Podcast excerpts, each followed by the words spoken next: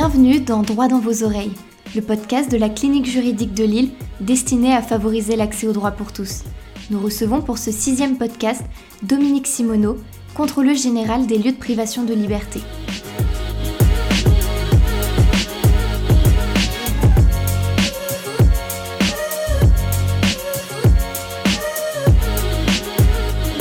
Bonjour Madame euh, Simoneau, merci d'avoir accepté notre, euh, invitation et de nous faire le plaisir euh, d'intervenir sur, notre chaîne de podcast. Est-ce que vous pouvez revenir dans un premier temps pour nos auditeurs et surtout pour, nos étudiants qui nous écoutent sur votre parcours scolaire et universitaire? J'ai eu un parcours scolaire que je pourrais qualifier de pas terrible. C'est-à-dire, j'ai vécu depuis la sixième sur mes acquis de l'école primaire, que j'étais dans une excellente école primaire. Et après, j'étais un cancre total. Euh, je me suis présentée au bac deux fois, je l'ai fini par l'avoir. J'ai décidé de me mettre à travailler tellement je détestais les études. Et puis au bout de deux ans à être employée de bureau, je me suis dit, euh, les études peut-être c'est pas si mal. Et donc j'ai repris des études de droit euh, en étudiante salariée. Mais à l'époque c'était facile. Hein beaucoup plus facile qu'aujourd'hui et c'était beaucoup plus facile pour la bonne raison qu'on trouvait plein de boulot. Dans ma vie, je crois que j'ai dû rester deux mois au chômage, hein, ou trois. Quoi. Et encore, euh, j'ai pas cherché beaucoup. Euh, on trouvait comme ça. Donc euh, voilà, j'ai fait mon droit, comme on dit. Après, je me suis, j'ai été auditeur libre de justice dans une chambre correctionnelle de comparution immédiate. Et je me suis dit, non, je serai pas juge. Et après, je me suis dit, je serais peut-être avocate. Mais dans ma famille, il y avait des avocats déjà. Je me suis dit, je serais nulle à côté d'eux. Ça, ça c'est vrai, j'aurais été nulle. Et euh, c'est présenté euh, l'occasion, euh, euh, parce qu'alors je travaillais dans un garage de moto, et mais c'est présenté l'occasion par quelqu'un que je connaissais de pouvoir être vacataire au tribunal de Nanterre, euh, comme euh, aujourd'hui on dit CEPIP. De mon temps, c'était délégué à l'approbation. Et c'était un endroit, euh, j'y suis arrivée d'abord très grosse, parce que j'étais enceinte, et tout le monde m'a pris pour une grosse dondon énorme. Parce qu'évidemment, quand on se fait embaucher, on, j'avais mis une, une robe bien ample. Et après, évidemment, j'ai maigri. Et j'ai trouvé c'était formidable comme endroit. Euh, mais c'était encore euh, le temps des facilités, je dirais, où, où euh, c'était facile. C'était en 79. Puis je suis restée, j'ai été embauchée après comme euh, contractuelle. Et puis au bout de dix ans à la pénitentiaire, euh, un métier que j'ai adoré d'ailleurs, et qui est un métier génial, et d'ailleurs, euh, j'en profite pour dire que à l'époque, on était euh, moitié éducateur, moitié assistants sociaux. Le corps était composé de deux, de spécialités. Et puis, euh, ces dernières années, euh, mes anciens collègues m'ont appelé, ils m'ont expliqué ce qui se passait, à savoir que on recrutait plus de juristes, plus de criminologues, capables de dresser un bilan de dangerosité de je sais pas quoi. Je crois que c'est une énorme erreur parce que le métier a perdu au fil des ans euh, sa fibre sociale. Et euh, moi, je me suis trouvée, puisqu'après je suis devenue journaliste, comme journaliste, face saisie par des familles ou des, des gens qui étaient suivis par le, ce qui était auparavant le comité de probation, mais le SPIP, avec des, des peines révoquées pour pas grand-chose, des trucs qui seraient jamais passés, euh, en tout cas là où je travaillais, dans, euh, avec mes collègues.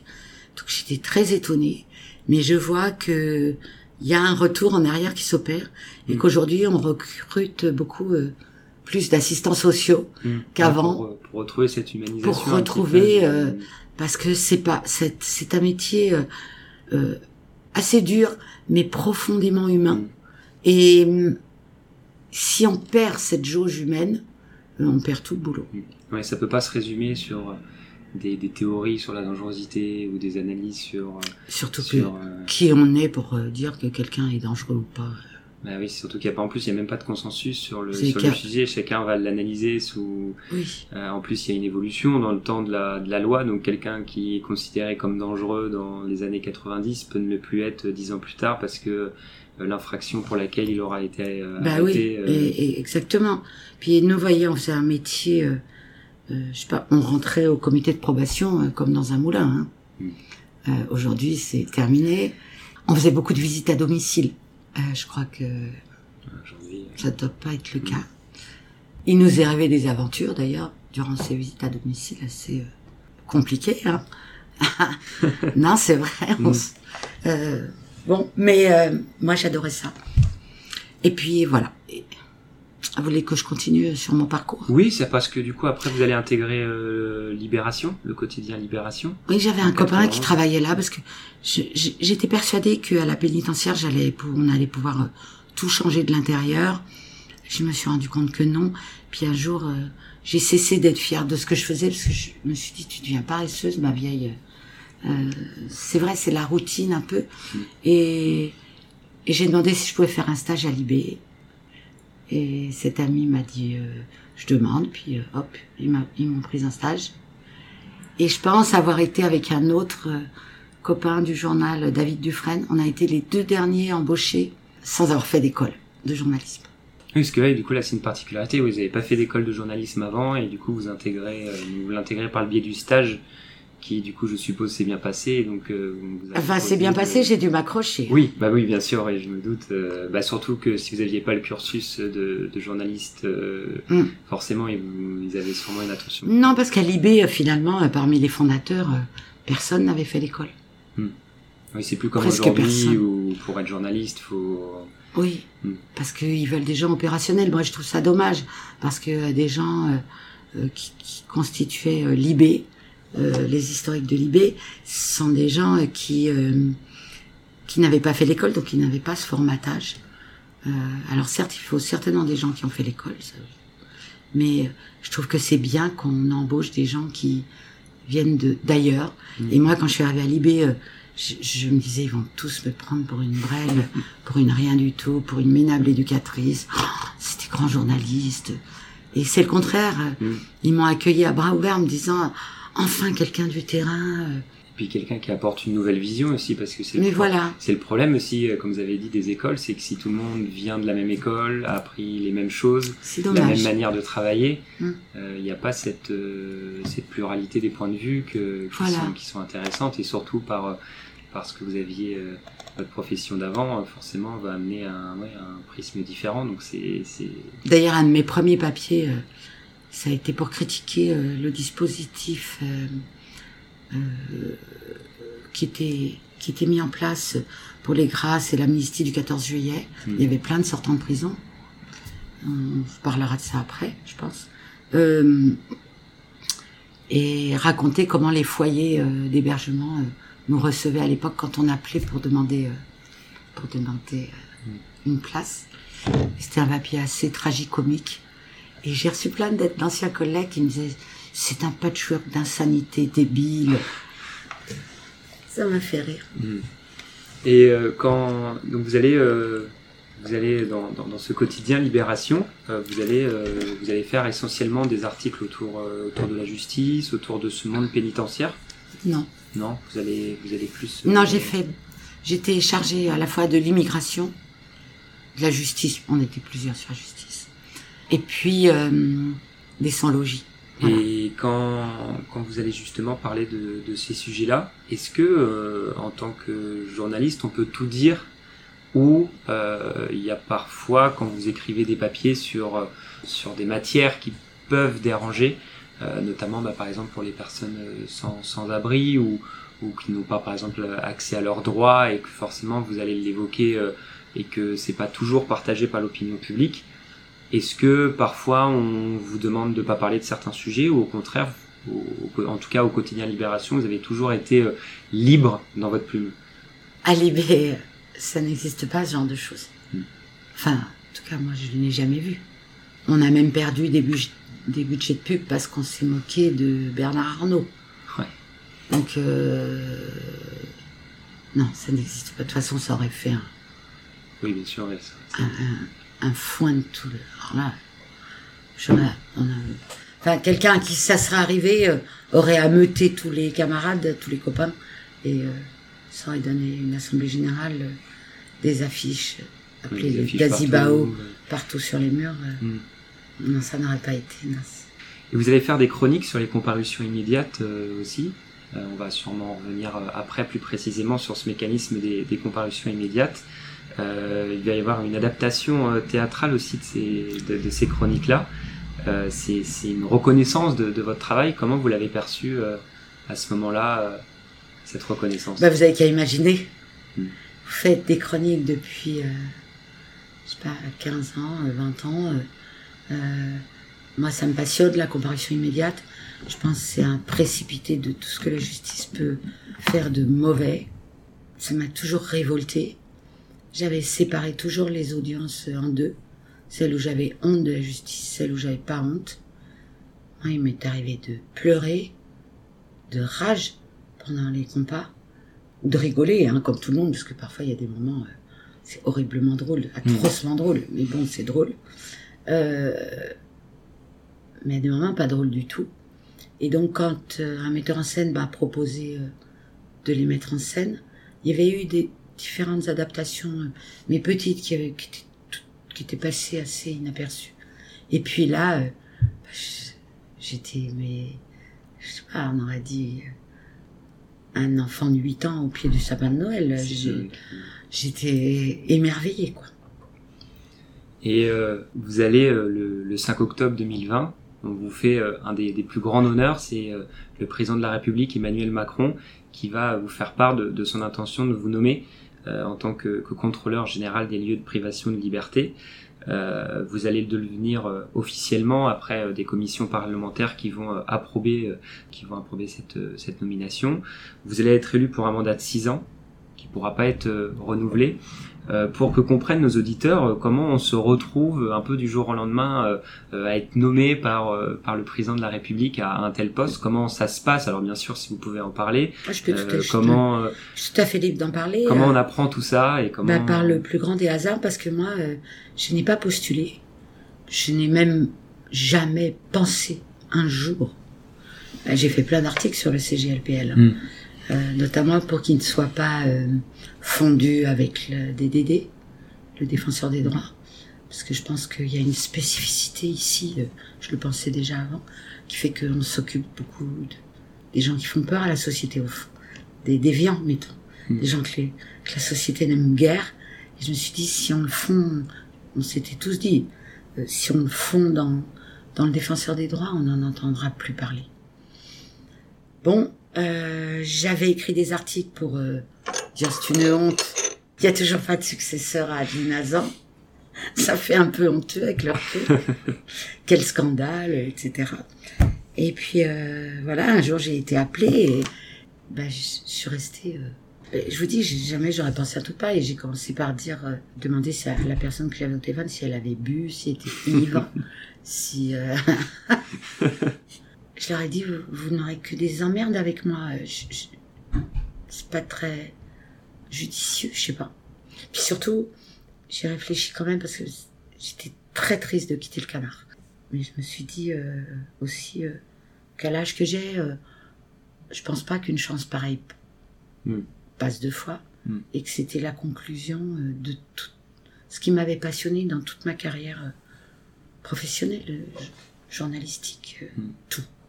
Ouais, c'était c'était un peu l'opportunité qui permettait de, ben de venir mettre la cerise sur le gâteau de, et d'ailleurs, oui. Et d'ailleurs, j'ai jamais regretté, hein. hmm. pas une seconde. Et comment vous abordez justement euh, une fois que c'est officiel, vous êtes vous êtes nommé, comment euh, comment ça se passe, comment on aborde cette cette prise de fonction euh, Parce que là, on a vu la, la, réaction que vous avez eue, mais ensuite, une fois que ça y est, on sait qu'on est contrôleur général des lieux de privation de liberté. comment on aborde cette cette fonction? D'abord, euh, j'appellerais pas ça de la panique, mais euh, j'appellerais ça. J'ai eu peur. Hmm. Très peur. Euh, de pas être à la hauteur du truc, de ne pas savoir diriger une équipe, moi qui n'ai dirigé, qui hmm. était juste chef de service à Libé euh, de huit personnes. Une sorte de responsabilité d'un coup qui pèse sur vos épaules. Oui, euh, voilà. hmm. Alors que jusque-là, j'ai été totalement euh, libre. Oui, Puis moi, j'aime bien dire des tas de bêtises. J'aime bien euh, déconner. c'est ça. Et là, d'un coup, euh, tout de suite, vous avez un. Vous êtes, euh, voilà, vous êtes la représentante de. Bah, c'est de terminé, ce- voilà. Donc, euh, Et non seulement dans la vie publique, mais dans la vie privée aussi. Enfin, comment dire je- Oui, je représente une institution. euh, le moindre faux pas. je peux peut- plus faire de doigts d'honneur aux cyclistes qui m'emmerdent sur les trottoirs. Non, mais des trucs bêtes. Oui, qu'on peut, qu'on, qu'on, qu'on- a tous déjà Non, mais fait, mais c'est c'est vrai, vrai. que là, tout de suite, si on vous reconnaît, euh, euh, voilà, c'est ça, c'était euh, Madame Simoneau qui est contrôleur général des lieux de Insulter quelqu'un dans la rue parce qu'il m'a, parce qu'il m'embête, euh, ou je sais pas, me montrer un peu. Je sais pas que je fais ça tout le temps parce que je suis plutôt sympa comme fille, mais, mais voilà, tout ça, faut y penser tout le temps. Même dîner avec des gens, euh, bon, je suis pas mondaine du tout, euh, mais je fais attention quand même. Je ne me sens libre qu'avec mes vrais amis les plus proches. Oui, parce que forcément, tout ce que vous pouvez dire peut être interprété. Et parce que justement, vous. Et vous- C'est ça, et- répéter, amplifier, Je modifier. le sais, j'ai été journaliste, donc. Mm. euh, Oui, bah oui. Donc, euh, Mm. Mais c'est vrai que ça doit pas être simple de passer de, de, de ce côté très libre où vous pouvez parler de tout, avec euh, humour, avec sous différentes personnalités, à d'un coup une responsabilité qui tombe, qui tombe sur vos épaules. Heureusement, avec mes collègues, il y a pas mal d'humour ici. Et on rit beaucoup. Et d'ailleurs, heureusement pour nous, parce que euh, sinon, euh, ce serait Mm. un peu dur euh, si on abordait tout avec un sérieux tragique. Oui. C'est tragique ce qu'on voit, mais il faut s'en sortir par des pirouettes. Sinon, on tombe en profonde dépression. Mes collègues, ils partent euh, 15 jours, tous les mois, 15 jours. Ils se prennent en pleine figure. Moi, je pars beaucoup moins qu'eux. D'ailleurs, ils ont une supervision. vous savez, c'est gens à qui vous, qui vous remettent un peu sur les rails, à qui vous confiez euh, sur les pratiques, sur la façon d'être, sur la façon pour soulager euh, euh, ce trop plein de d'émotions, de rage ou Mm. de tristesse qui peuvent vous envahir quand quand vous visitez les lieux qu'on visite. Puis c'est surtout que c'est forcément vous visitez des lieux qui qui sont pas accessibles euh, au public, donc euh, on sait pas à quoi s'attendre. Et c'est surtout les premières visites qui doivent pas être simples parce que on en on en parle beaucoup. euh, Même nous, bah, par exemple, en tant qu'étudiant en droit, forcément, on est amené depuis des années à, en parler des conditions de détention, de ce qui se passe en prison. Euh, et on n'a jamais vraiment euh, passé passé les portes d'une prison et on s'est jamais pris de plein fouet cette cette vision en pratique. Et donc les, premières visites, mais même les, dernières, ça doit pas être toujours simple à gérer, comme vous l'avez dit, rage qu'on qu'on peut peut-être avoir et qui et vous êtes accompagné justement au quotidien dans cette euh, euh, sous ce prisme un peu psychologique Euh, moi non, parce que d'abord j'y vais moins souvent que mes collègues. Ensuite parce que je suis réfractaire à ce genre de choses. J'ai expliqué à mes collègues, je- ça ne m'intéresse pas du tout. Mais je comprends, mais totalement, absolument, et je suis totalement à leur côté dans le fait que eux, qui vont, je dis 15 jours par mois, vous voyez, c'est pas comme moi. C'est vrai qu'on ressent ce choc carcéral quand on voit euh, les cellules bourrées de monde, euh, des, des, des gens tassés euh, qui restent 21 heures sur 24, euh, qui vous montrent les cafards, les, les plaies des punaises de lit, qui vous montrent qui sont le mec qui dort par terre, qui est obligé de se mettre du PQ dans le nez pour pas que les cafards rentrent.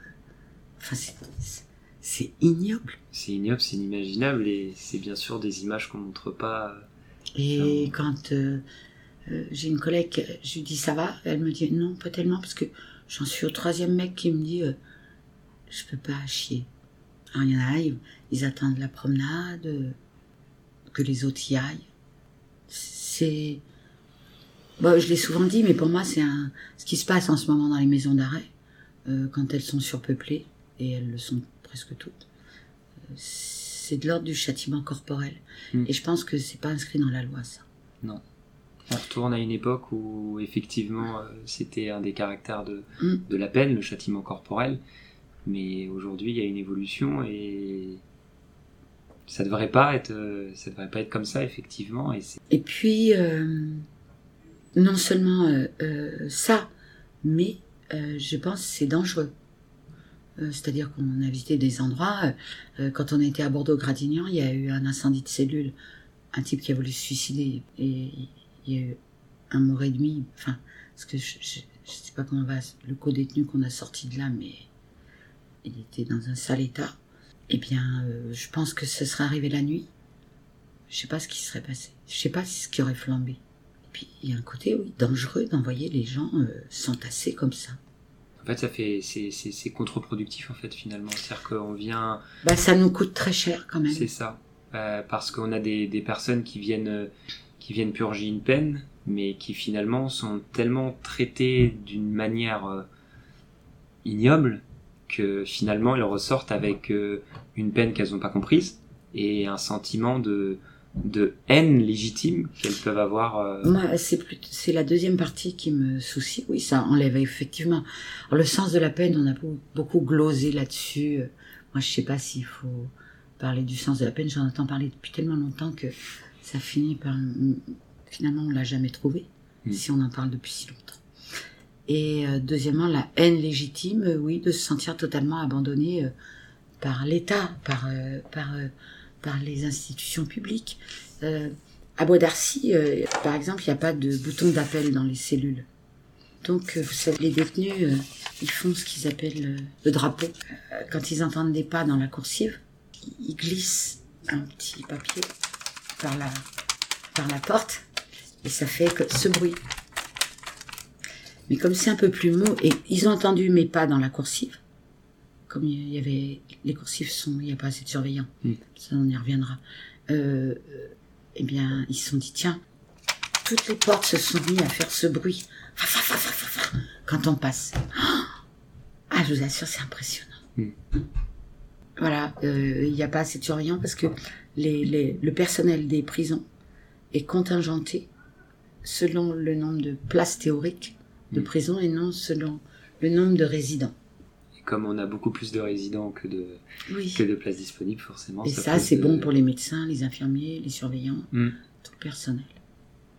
Et c'est une problématique euh, euh on pourra l'évoquer un, un, petit peu après, mais euh, peut-être essayer justement de, de, sensibiliser aussi sur ces métiers de, sur, de surveillants pour avoir un recrutement plus important parce que je pense aussi que ça, ça joue. Je, je sais que nous, dans, dans, nos, dans nos cursus juridiques, on nous en parle jamais de ces, de ces métiers-là.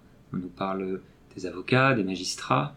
Bah, Écoutez, euh, oui, on ne vous en parle pas parce que euh, en faisant des études de droit, vous ne destinez pas à être surveillant pénitentiaire. Ça peut intéresser certains. Je sais que certains sont, sont quand même intéressés. Euh, moi, je sais que si à titre personnel, ça m'était à un moment donné. Euh, pour faire une expérience. Peut-être. Peut-être effectivement pour faire une expérience, mais. Euh, les surveillants pour le moment sont recrutés à 2 sur 20. Euh, donc, euh, je pense pas que. Oui, c'est C'est comme si vous. Je sais pas, c'est comme. Si vous faisiez des études de médecine et qu'on vous disait. vous pouvez aussi être puricultrice. Enfin, je sais pas comment dire. Oui. Mais, euh, mais comme expérience, euh, c'est super. Et moi, de toute façon, euh, ici au contrôle général, on n'oublie jamais, toujours, toujours, toujours de, de, de, se soucier de la vie des surveillants. Hmm. Parce que, bien sûr que leurs conditions de travail, qui sont épouvantables, rejaillissent forcément sur les, sur les droits fondamentaux des hmm. détenus. Hmm. Et nous, on, on, parle à tout le monde quand on va en prison. Et, et énormément aux détenus, mais énormément aussi aux surveillants et à tout le personnel. Et euh, est-ce que vous pouvez revenir, euh, je ne sais pas si vous en avez une, mais une, une, journée type en tant que, en tant que contrôleur général des lieux de privation de liberté? Une journée type, euh, ben, j'arrive ici, là, vous voyez, j'ai pas eu le temps. j'ai tout ça à lire et à signer. mais ça, c'est parce que je suis, je suis partie en vacances une semaine, donc euh, je reviens là. Ensuite, euh, j'ai pas mal de réunions avec l'équipe, réfléchir sur les choses. Ensuite, j'ai beaucoup de représentations, d'aller euh, chez les uns, chez les autres, parler de ce qu'on fait. Euh, par exemple, ce matin, j'étais à l'audience solennelle de rentrée de la Cour de cassation. Et ça permet de rencontrer pas mal de monde, de serrer les mains, de dire tiens, on va se revoir.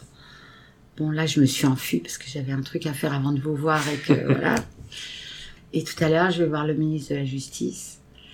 Euh, mais ça, c'est pas très représentatif comme journée. Euh, je sais pas, je peux avoir trois, quatre rendez-vous dans la journée avec des gens différents pour leur parler de différents problèmes euh, qui touchent les domaines. Mais c'est vrai, j'aime bien, j'adore parce que je vois des gens tellement différents tout le temps. euh.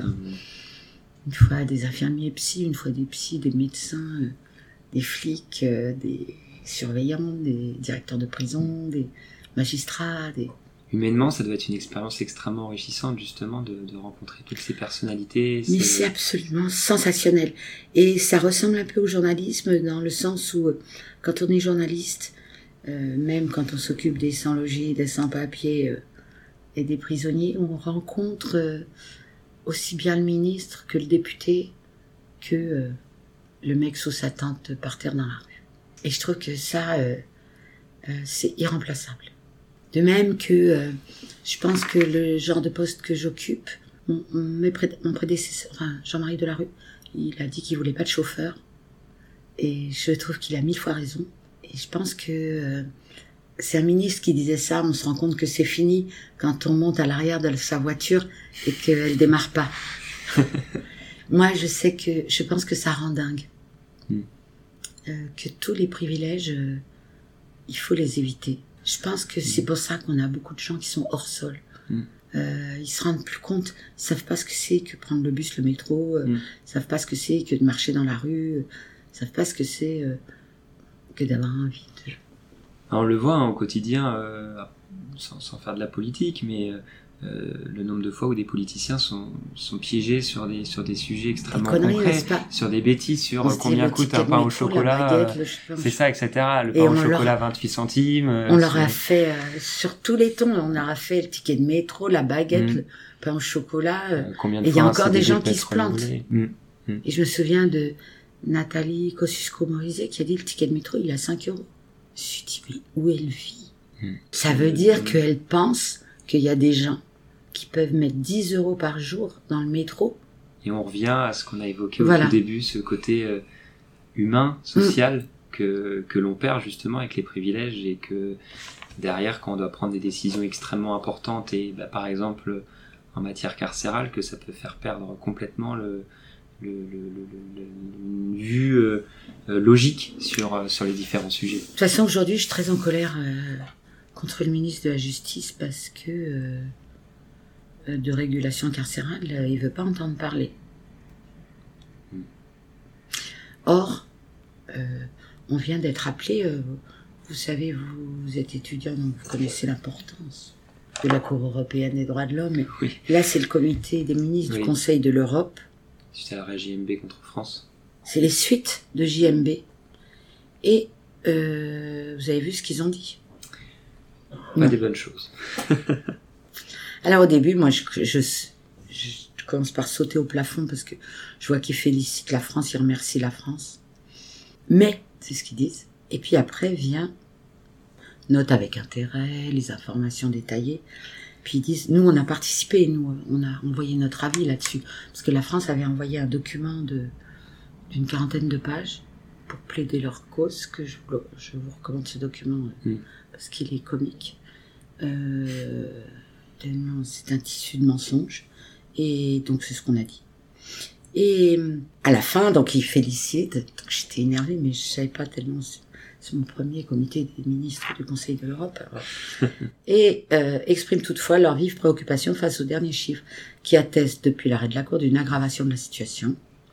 Euh, augmentation du taux moyen d'occupation carcérale, du nombre de détenus dormant sur des matelas au sol, surtout dans les maisons d'arrêt et les quartiers dans les maisons d'arrêt. Par conséquent, invite à nouveau les autorités, au vu notamment des recommandations du CPT, à adopter rapidement une stratégie globale et cohérente pour réduire sur le long terme la surpopulation carcérale et continuer d'adopter un maximum de mesures. Invite aussi les autorités à mettre l'accent sur toutes les alternatives à la détention, renforcer les moyens nécessaires à leur développement, plutôt que de continuer à augmenter les places carcérales. plus spécifiquement, encourage les autorités, ta ta ta ta ta ta. Euh, et il demande, vu l'urgence et la gravité de la situation, que ces informations leur soient transmises avant septembre 2023. Je rigole déjà. Enfin, je rigole. Très jaune, hein, parce que. Mm, oui, bien sûr. ouais. Euh, mais comme je vous disais, le ministre de la Justice m'a dit qu'il fallait compter sur les libérations sous contrainte, là, euh, systématiques, qui, vont, qui arrivent avant, au 1er janvier. Mais elles vont d'abord, il y a beaucoup d'exclusions. Euh, évidemment, Il y a toujours les exceptions dans. oui. Oui. Premièrement. Deuxièmement, euh, ça va se heurter avec le, la fin des crédits de réduction de peine je sais pas si- automatique. Je sais pas si Mm. vous avez vu. Et là, euh, je vous invite à aller regarder avec vos camarades les études d'impact qui sont effroyables. C'est-à-dire que aujourd'hui, si les juges d'application des peines octroient 45% des crédits de réduction de peine d'antan, c'est-à-dire euh, les six mois par an, eh bien, ça fait plus 12 700 détenus. Et ça commence à baisser à partir du moment où les juges d'application des peines octroieraient 80% de ces mesures. Bah, c'est- C'est-à-dire, c'est un énorme pari. Et puis c'est surtout que bah, ce que ce que vous expliquiez euh, par rapport au, au ministre de la Justice euh, qui, qui comptait là sur sur des libérations, ça va euh, à la rigueur euh, euh, débloquer sur un sur un temps très court, mais si on reprend dans un an, Ils comptent On sur sera 4500. c'est ça, on sera on sera revenu à la situation Mais initiale. 4500, euh, euh, euh, on, a, on a vécu une période tranquille pendant le Covid, euh, avec 58, mais on était redescendu à 58 800 détenus. Et tout le monde s'est dit, c'est formidable, euh, on a une détention apaisée, euh, etc., etc. Les surveillants peuvent mieux travailler, les détenus vont beaucoup mieux. Parce que, évidemment, euh, en plus, euh, les crédits de réduction de peine vont maintenant dépendre des efforts euh, de réinsertion entrepris à l'intérieur de la prison. Mais bravo. Et comment on fait? Il Hmm. n'y a pas d'accès aux soins. Euh, Pourtant, il se passe des choses super en prison. La prison, c'est vraiment ouverte. hein, depuis que je l'ai connue il y a très longtemps. Donc, et hum, elle s'est ouverte à plein d'intervenants, à plein de monde. Euh, Il y a vraiment euh, des efforts faits pour euh, offrir un maximum d'activités, de- de- d'ouverture d'esprit aux détenus. Mais seuls 20% des détenus travaillent en France. Mm. 70% en Allemagne. En Allemagne, euh, ils sont un par cellule. Euh, ils ont mis fin à leur surpopulation carcérale. Quand une tôle arrive à 90% de- d'occupation, elle se déclare suroccupée. Ils misent tout sur la peine hors les murs, comme en Espagne, comme en- aux Pays-Bas. Alors, je voudrais comprendre pourquoi eux ont réussi et nous on rate à ce point. D'autant plus quand on est condamné par la Cour européenne des droits de l'homme Pour ça, en 2020, si je dis pas de bêtises, et que euh, bah, trois ans après, on se rend compte que oui, le comité des ministres demande de transmettre des, des informations ou des éléments, mais est-ce que ça va changer Ben, en tout cas, ils disent que engage fermement la France à prendre des mesures véritables, structurelles, euh, efficaces. On va espérer que Mais ce qui m'énerve en plus, c'est que euh, il me semble que le président de la République et ses ministres sont très très européens. Donc il devrait euh, d'autant plus écouter euh, Ben oui, je trouve. la Cour. Si vous aviez euh, la possibilité de faire une mesure à mettre dans toutes les, les prisons, vous avez ce pouvoir-là de pouvoir mettre en place une mesure importante. Ce serait, ce serait quoi? Ah bah la régulation carcérale. Puis après on verra. Comme sous le Covid.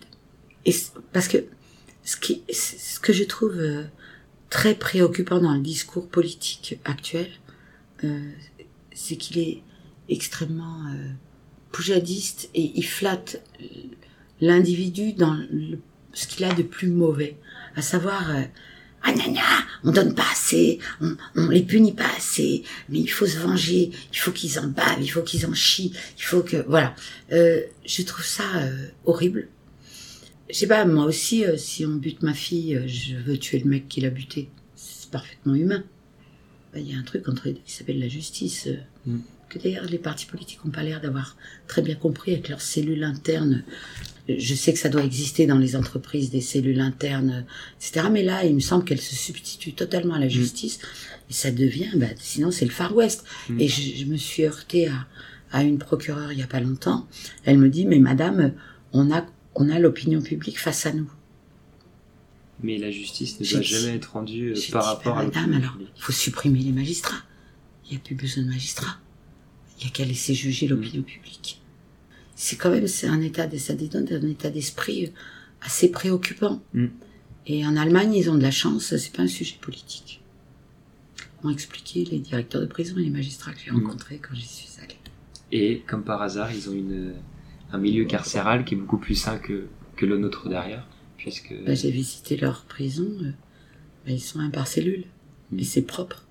et vous êtes pas il y a des régimes portes ouvertes. Et comment euh, sensibiliser sur ces sujets-là, que ce soit dans tous les milieux, euh, dans, dans le monde associatif, mais aussi dans le monde scolaire, au collège, au lycée, à l'université? Je sais que nous, à, à la clinique juridique de Lille, on intervient beaucoup dans, dans des collèges et des lycées, et il y a toujours une petite difficulté à, à aborder ces, ces sujets-là, parce que bah, forcément, comme vous venez de l'évoquer, euh, bah, l'opinion publique, c'est pas toujours ce qu'elle pense. Euh, comment bien sensibiliser sur ces sujets-là? Bah, partout où je vais, j'essaye de raconter les conditions de détention. Je dis aux gens, alors évidemment dans les écoles, ils s'en fichent complètement les Mm. gosses, mais je leur dis ça nous coûte quand même 110 euros par jour, par détenu. Pour ça, euh, c'est très cher quand même. Calculez combien ça fait trois mois de prison. Pour les passer 21 heures sur 24 euh, dans une cellule et ressortir euh, fou de rage et- et- et, Comme on a évoqué tout à l'heure. voilà, on- quoi, c'est ça l'intérêt de la société? Mm. Non, l'intérêt de la société, c'est que ce soit pas un temps mort la détention. C'est que les gens y apprennent quelque chose, à faire quelque chose, à s'intéresser à d'autres choses. Et ça arrive. Je sais pas si vous connaissez Berthéwan. Ça dit quelque chose. C'est un auteur de BD. Ah oui. C'est mon chouchou. et je le connais depuis très longtemps. Et euh, il a, euh, il était, c'était un braqueur, un jeune braqueur. Et en cellule, il dessinait. Et c'est un surveillant qui s'est approché, qui lui a dit, mais c'est toi qui dessines ça, Berthet Mais t'as de l'or dans les mains.